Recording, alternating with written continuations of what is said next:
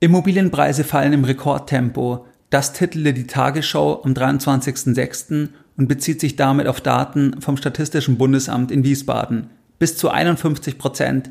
Preise für schlecht isolierte Häuser stürzen ab. Das titelte die Bild am 7.06. und bezieht sich auf Daten von ImmoScout24. Das klingt erstmal extrem besorgniserregend, vor allem dann, wenn man selbst beispielsweise ein Eigenheim hat oder in vermietete Immobilien investiert ist. Heute besprechen wir in dieser Podcast-Folge den Hintergrund, also wie ist das Ganze einzuordnen, was ist die Datengrundlage und wir besprechen, was spricht eigentlich für weiter fallende Immobilienpreise und was spricht dafür, dass wir das Tief bereits gesehen haben. Herzlich willkommen bei Geldbildung, der wöchentliche Finanzpodcast zu Themen rund um Börse und Kapitalmarkt. Erst die Bildung über Geld ermöglicht die Bildung von Geld. Es begrüßt dich der Moderator Stefan Obersteller. Herzlich willkommen bei Geldbildung. Schön, dass du dabei bist. Jeden Sonntag, da erhalten weit über 10.000 clevere Privatanleger meinen sonntäglichen Geldbildung Newsletter und das Ganze schon seit vielen Jahren, seit 2014. Geldbildung befindet sich also bereits im neunten Jahr und 2024 ist dann der zehnte Geburtstag von Geldbildung. Bei diesem sonntäglichen Format da besprechen wir ganz verschiedene Themen. Es kann sein, wir schauen uns an, was machen Großanleger. Es kann sein, wir besprechen antizyklische Investmentchancen. Es kann sein, wir besprechen wichtige makroökonomische Entwicklungen, sei es auf der Zinsseite oder auf der Inflationsseite dann bekommst du am Sonntag immer als Erster auch die Information, wenn es neue Seminartermine gibt von Geldbildung oder sonstige weiterführende Angebote. Und wenn du jetzt sagst, ja, der Podcast gefällt dir, du möchtest noch mehr Unterstützung von Geldbildung und du bist am Sonntag noch nicht dabei, dann kannst du dich uns gerne anschließen. Und das geht ganz einfach und zwar indem du auf geldbildung.de gehst und dich dann direkt auf der Startseite mit deiner E-Mail-Adresse für das sonntägliche Format von Geldbildung einträgst. In der heutigen Podcast-Folge da möchte ich mit dir über ein sehr brisantes Thema sprechen.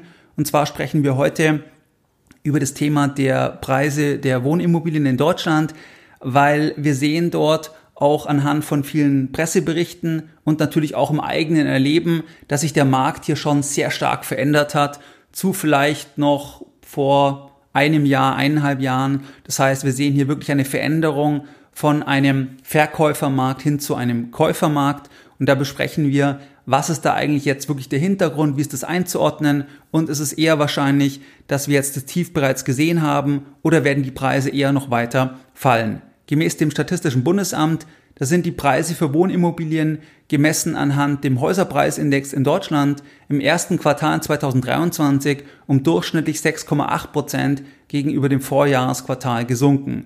Dies war der stärkste Preisrückgang gegenüber einem Vorjahresquartal seit Beginn der Zeitreihe im Jahr 2000. Wenn man also jetzt liest, dass die Preise so stark gefallen sind wie seit 20 Jahren nicht mehr, dann bezieht sich das genau auf diesen Datenpunkt. Das heißt, dass die Preise gemessen anhand diesem Häuserpreisindex um 6,8 Prozent gefallen sind, wobei man sich dort die Veränderung zum Vorjahresquartal anschaut. Wenn wir jetzt mal diesen Häuserpreisindex für den Moment als Referenz nehmen, um eine Aussage über den Wohnimmobilienmarkt zu treffen, dann sehen wir bei einer Betrachtung, dass die Preise schon länger fallen. Also wenn wir uns das anschauen, jeweils zum Vorquartal, das ist eigentlich interessanter, dann sehen wir, dass in den letzten drei Quartalen, dass die Preise zurückgehen anhand von diesem Häuserpreisindex. Also drittes Quartal 22, da sind die Preise zurückgegangen, im vierten Quartal ebenfalls und jetzt nochmal im ersten Quartal 2023. Dies korrespondiert zeitlich ziemlich genau mit dem Start der Zinswende. Der Start war ja Mitte 2022. Der Index, der notiert jetzt knapp 9% unterhalb des Allzeithochs vom zweiten Quartal 2022. Das heißt, das ist bisher die Fallhöhe, gemessen anhand von diesem Häuserpreisindex. Eine Immobilie im Wert von 500.000 Euro aus dem letzten Jahr ist dementsprechend per Ende März nur noch 455.000 Euro wert. Jetzt ist es ganz wichtig, sofern man diesen Index als Referenz nimmt, da gibt es natürlich große Fragezeichen, ob im Einzelfall das dann wirklich so aussagekräftig ist. Aber es zeigt halt vielleicht eine Größenordnung, weil man halt versucht, über diesen Häuserpreisindex am Ende den Immobilienmarkt in eine Zahl zu pressen, um eine Aussage insgesamt treffen zu können. Was sicherlich auch wichtig ist, einfach um den Kontext zu haben, dass die Preise im Vorfeld natürlich sehr, sehr stark gestiegen sind. Bundesweit haben sich die Preise für Ein- und Zweifamilienhäuser sowie Eigentumswohnungen zwischen 2010 und 2021 um rund 84 Prozent verteuert. Wenn wir das einfach mal nehmen jetzt anhand von diesem Index, dann sind die Preise sehr stark gestiegen und von diesem Hoch aus dem letzten Jahr sind die Preise jetzt ungefähr neun Prozent gefallen. Das verändert natürlich sehr, sehr stark schon mal den Kontext, wenn wir jetzt solche dramatischen Überschriften lesen. Was ist jetzt aber generell das Problem bei der Messung von Immobilienpreisen? Und was ist auch das Problem, jetzt zu sagen, dass die Preise nur um neun Prozent gefallen sind, wenn wir jetzt diesen Index nehmen? Das Problem ist sicherlich, dass die Messbarkeit einfach viel schwieriger ist als bei handelbaren Wertpapieren, wenn wir uns Immobilienpreise anschauen, weil zum einen die Preistransparenz viel geringer ist und zum anderen ist die Homogenität nicht gegeben. Also eine Apple-Aktie ist eine Apple-Aktie mit einer ISIN, da können wir eine klare Aussage über die Performance treffen, je nachdem, welchen Zeitraum wir anschauen. Aber bei einer Immobilie, da ist halt viel, viel schwieriger, weil einfach regionale Unterschiede sehr, sehr groß sein können. Wenn wir uns zum Beispiel anschauen, München versus Augsburg. Augsburg ist 60 Kilometer entfernt und da sind die Preise schon völlig andere im Vergleich zu München. Und auch in München variieren die Preise von Straße zu Straße und auch von Objekt zu Objekt. Und am Ende ist es ja immer das, was der Käufer bezahlt. Wenn die Transaktion real vollzogen wird, das ist dann der Datenpunkt. Und dann könnte ich mit dem Einstand und allen anderen Faktoren wie die Miete, die ich verdient habe und so weiter, dann könnte ich genau die Rendite ausrechnen, die ich erzielt habe. Aber das ist ja viel weniger transparent. Ich habe viel weniger Datenpunkte, weil natürlich die, die Umschlaghäufigkeit viel geringer ist und dementsprechend ist es viel, viel schwieriger, überhaupt eine Aussage zu treffen, dass man jetzt sagt, der Immobilienmarkt ist jetzt um x Prozent gefallen. Das kann weit entfernt sein dann von der Preisentwicklung von deiner eigenen Immobilie. Es kann sein, die ist weniger gefallen. Es kann auch sein, die ist viel, viel mehr gefallen. Also das ist wirklich nur eine sehr, sehr grobe Orientierung, wenn wir uns jetzt sowas anschauen wie den Häuserpreisindex. Der Häuserpreisindex, der basiert zwar grundsätzlich auf realen Transaktionsdaten, jedoch hat auch dieser Index zahlreiche Schwachstellen. Je nach Quelle sind die Transaktionen ferner in 2023 stark eingebrochen. Teilweise wird von bis zu 50 Prozent gesprochen, weil sich ja auch die Finanzierungskosten sehr stark verändert haben. Und dieser Index, wenn wir uns jetzt anschauen, erstes Quartal, dann basiert also die Aussage von der prozentualen Veränderung gegenüber dem Vorjahresquartal, das basiert auf viel weniger Transaktionen, weil die Transaktionen eingebrochen sind und dementsprechend ist die Aussagekraft sicherlich auch viel geringer. Man könnte vermuten, dass einfach viele zurückhaltend waren, beziehungsweise dass die Verkäufer einen Preis wollten, den die Käufer nicht zahlen konnten oder wollten und dann eher zurückgezogen haben. Also ist es eher ein bisschen verzerrt, weil wir viel weniger Transaktionen hatten im ersten Quartal 23. Was hat es jetzt mit dem Artikel in der Bild auf sich und den bis zu 51 Prozent Preisrückgang? Die Bild bezieht sich hier auf eine Veröffentlichung von ImmoScout24. ImmoScout24 titelte am 6.6. folgendes Zitat Anfang, starke Preisabschläge bei Immobilien mit niedrigem Energiestandard. Zitat Ende.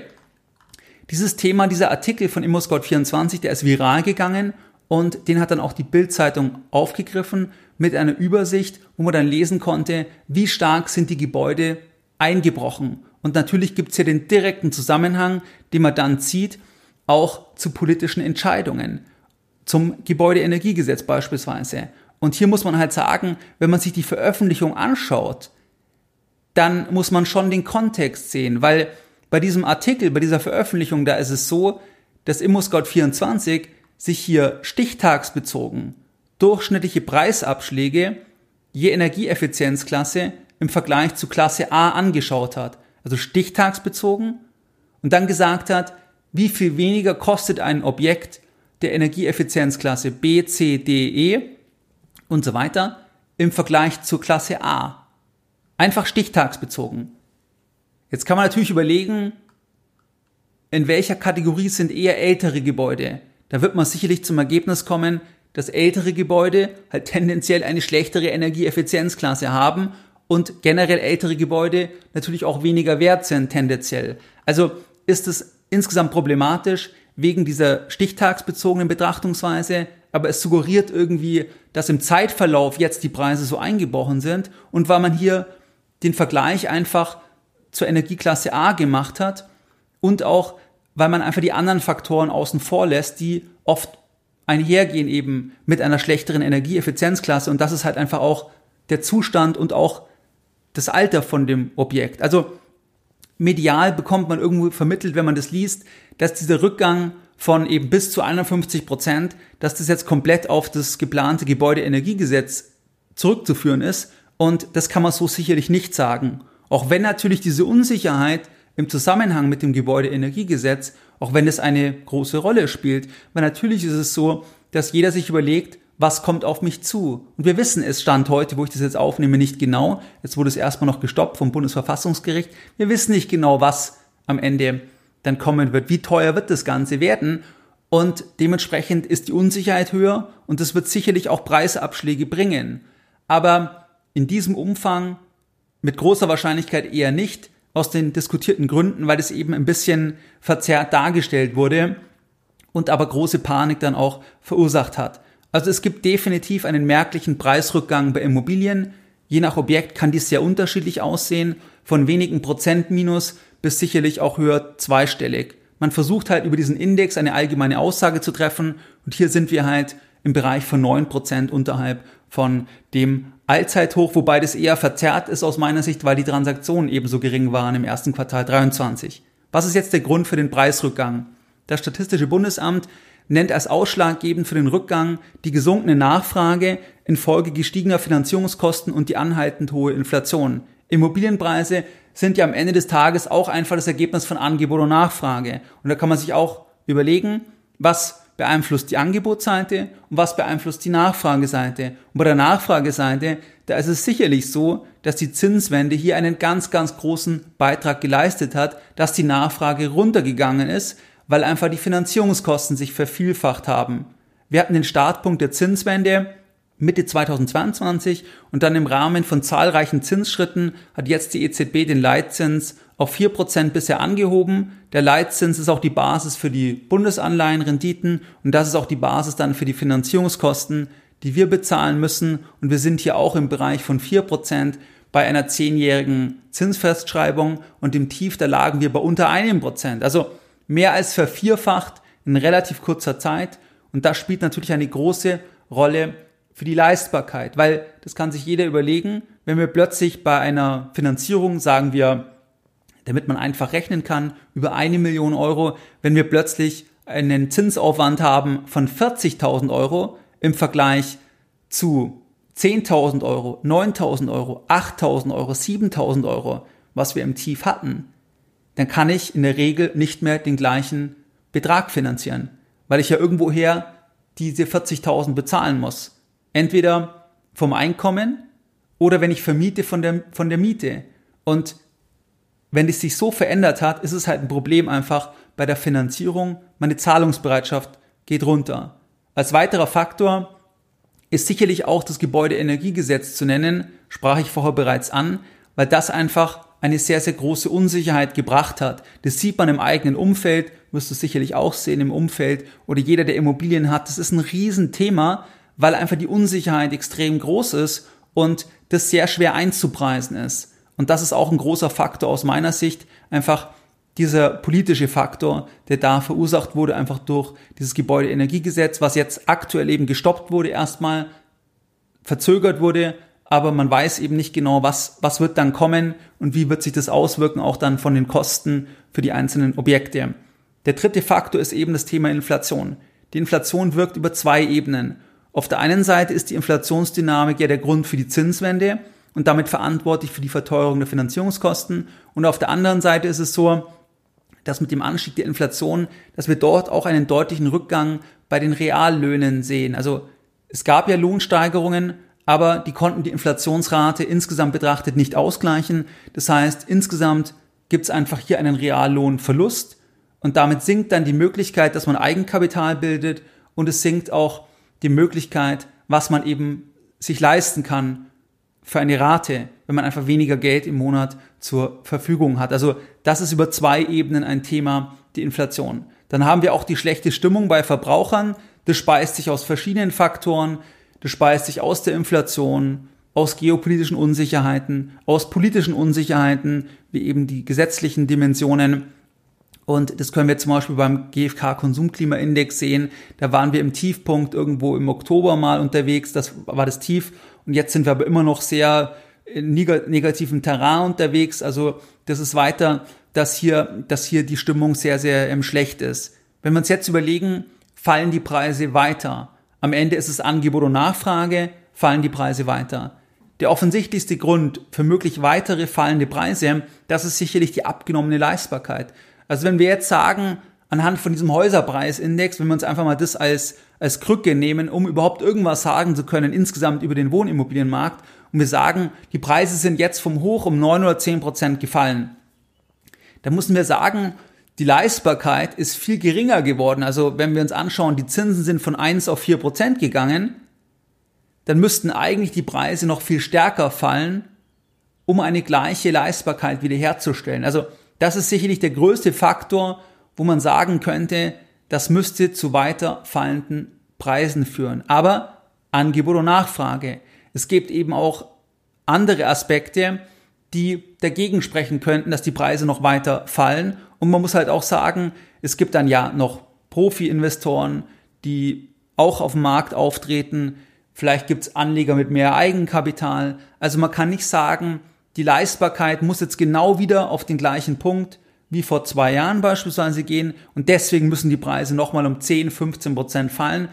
Das kann man halt theoretisch zwar begründen, aber es muss in der Praxis so nicht eintreten, weil es eben noch weitere Faktoren gibt. Und auf der anderen Seite wissen wir eben auch nicht, wann die Zinsen wieder gesenkt werden. Also angenommen, die Zinsen würden früher gesenkt werden gegenüber dem, was man jetzt erwartet, dann verändert sich das natürlich auch so, sofort wieder. Aktuell gibt sich die EZB weiter restriktiv, aber das kann sich natürlich auch ändern im Zeitverlauf. Und angenommen, die Finanzierungskonditionen gehen wieder auf zwei Prozent runter, dann verändert sich das ganze Bild wieder.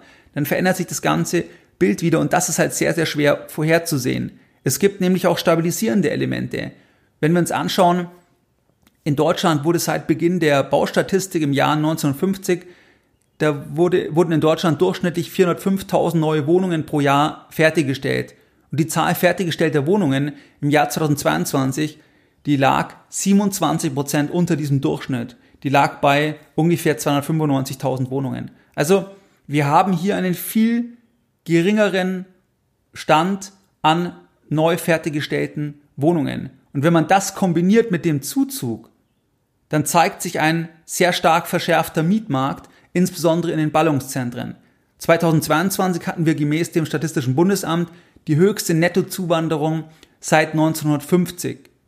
Und zwar wurden 2022 2,6 Millionen Zuzüge festgestellt und 1,2 Millionen Fortzüge. Und netto ist es also hier die größte Nettozuwanderung seit 1950. Hier möchte ich wörtlich zitieren, was das Statistische Bundesamt auf Twitter hier gepostet hat am 27. Juni. Und zwar haben die folgendes geschrieben, Zitat Anfang, der Anstieg ist vor allem darauf zurückzuführen, dass viele Schutzsuchende aus der Ukraine nach Deutschland kamen. Daneben gab es auch mehr Zuzüge aus Syrien, Afghanistan und der Türkei. Deutsche wanderten vor allem in die Schweiz, nach Österreich und in die USA aus. Zitat Ende. Also, wir sehen historisch wenig fertiggestellte Wohnungen in Kombination mit einem historisch hohen Zuzug. Das ist natürlich schon eine toxische Mischung für den, für den Mietmarkt, respektive begünstigt es halt stark steigende Mieten, weil auch dort greift das Thema Angebot und Nachfrage, natürlich mit politischen Regularien. Aber wenn wir uns die Mietseite anschauen, dann sehen wir eine deutliche Steigerung der Mieten. Also der Mietmarkt hat sich deutlich zugespitzt, wohingegen der Kaufmarkt eben eher abgekühlt ist. Und was halt hier wichtig ist, das ist ja auch ein wichtiger Faktor, perspektivisch wieder für den möglichen Kaufpreis. Weil auch wenn meine Finanzierungskosten teurer sind, ich aber eben deutlich mehr Miete bekomme, habe ich da auch einen entlastenden Faktor. Und das muss man auch berücksichtigen. Und wenn wir uns hier Daten anschauen von den Angebotsmieten, jetzt nur als Beispiel von Berlin gemäß ImmoScout24, dann sind dort die Angebotsmieten gestiegen von Wohnung, Miete, Neubau um 8,8 Prozent im ersten Quartal 23 im Vergleich zum vierten Quartal 2022. Also ein deutlicher Anstieg der Mieten, auch im Bestand von über 5 Prozent in Berlin. Das nur kurz als Beispiel. Das sehen wir auch in München. Da geht es auch deutlich nach oben und in anderen Städten, weil einfach auch die Parameter da gegeben sind, wie wir eben diskutiert hatten. Und was jetzt interessant ist, wenn wir uns noch anschauen, eine Veröffentlichung von ImmoScout24, und zwar am 6.7., dann haben die sich hier eigentlich schon eher wieder positiv geäußert, dass sie sagen, dass sie hier sehen, dass sich auch der Kaufmarkt verändert. Und das möchte ich jetzt mal ganz kurz hier zitieren. Und zwar schreiben die folgendes, respektive das schreibt die Geschäftsführerin von ImmoScout24. Sie sagt folgendes Zitat Anfang. Getrieben durch die hohe Konkurrenz auf dem Mietmarkt, dem damit verbundenen starken Anstieg der Mietpreise und der Stabilisierung der Finanzierungsrate kehrt die Nachfrage nach Kaufimmobilien zunehmend zurück. Noch liegen die Angebotspreise deutlich, äh, teilweise deutlich unter den Vorjahreswerten. Allerdings sehen wir das zweite Quartal in Folge moderat steigende Preise. Mit Blick auf die stockenden Neubauaktivitäten wird sich dieser Trend vermutlich fortsetzen. Momentan ist auf dem Kaufmarkt noch ein Angebotsüberhang vorhanden, der Raum für Preisverhandlungen lässt. Es bleibt jedoch abzuwarten, wie lange diese Situation noch anhält. Zitat Ende. Das sagt die Geschäftsführerin von ImmoScout24 die haben auch immer so einen Report, den die veröffentlichen. Da sagen die, dass jetzt auch schon in Folge, also ich glaube erstes Quartal und zweites Quartal, dass da jetzt die Kaufpreise wieder raufgehen. Aber die beziehen sich hier auf die Angebotspreise, die im Zweifel natürlich weit entfernt sein können dann von den real ähm, realisierten Preisen. Aber wir sehen, es gibt wirklich auch Faktoren, die dem entgegenstehen. Und es ist extrem schwierig jetzt vorherzusehen, ob der Rückgang der Preise abgeschlossen ist es gibt Aspekte, die dafür sprechen, andere sprechen dagegen. Und es ist auch wie im handelbaren Bereich. Das heißt, wenn du denkst an den Crash im letzten Jahr, wenn du denkst an den Corona-Crash, mittendrin wissen wir nicht, wo der Boden ist. Das weißt du auch dort jetzt nicht. Wir wissen nicht, wo der Boden ist, weil es eben von vielen Faktoren abhängt. Und wir werden erst im Rückspiegel dann feststellen können, das war der Boden genau an diesem Punkt dann über einen solchen Index beispielsweise, der aber auch wieder nur näherungsweise natürlich irgendwie ähm, herangezogen werden kann.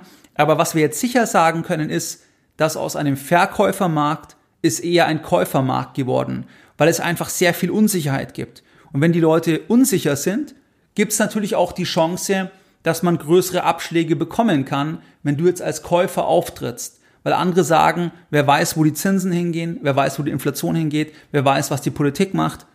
Und wenn man jetzt die Gegenposition einnimmt und man hat da einen Investment Case, kann man das natürlich sich auch jetzt schon zunutze machen.